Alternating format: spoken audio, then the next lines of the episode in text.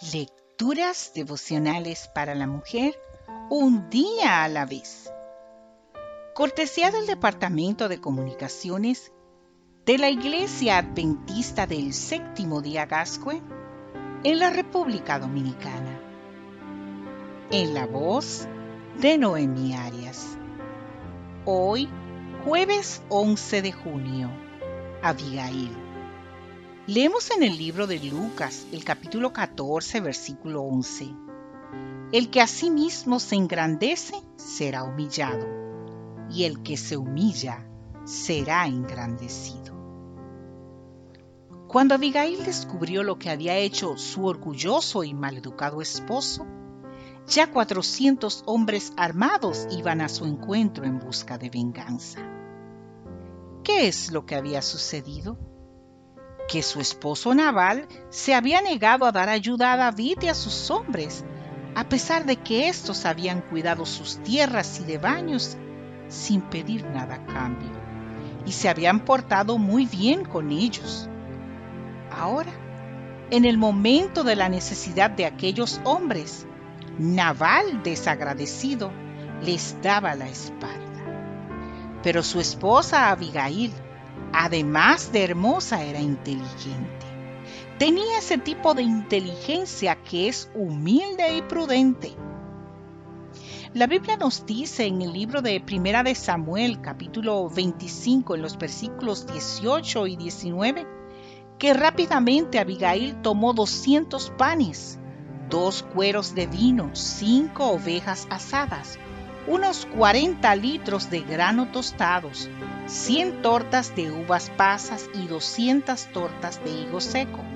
Luego los cargó todo en asnos y dijo a sus criados, Adelántense ustedes que yo les seguiré más tarde.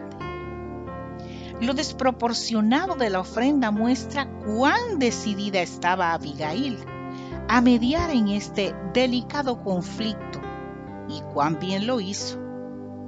También nos dice la Biblia en el libro de Primera de Samuel en el capítulo 25, en los versículos 23 al 24, que cuando Abigail vio a David, se bajó del asno y se inclinó hasta el suelo en señal de respeto. Luego se echó a sus pies y le dijo, que la culpa, mi Señor, recaiga sobre mí. Yo le ruego a usted que me permita hablarle y que escuche mis razones. Esta escena y estas palabras impresionan, pero más impresionan aún las que ella dijo a continuación. Ella dijo, el Señor no ha permitido que venga a usted a derramar sangre y hacerse justicia por su propia mano.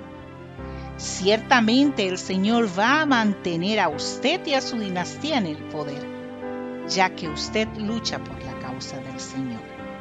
Así pues, cuando el Señor haga realidad todo lo bueno que ha anunciado respecto a usted y lo nombre jefe de Israel, no tendrá usted el pesar ni el remordimiento de haber derramado sangre inocente. Abigail no apela a sí misma, sino a los planes de Dios y a las más elevadas aspiraciones de David.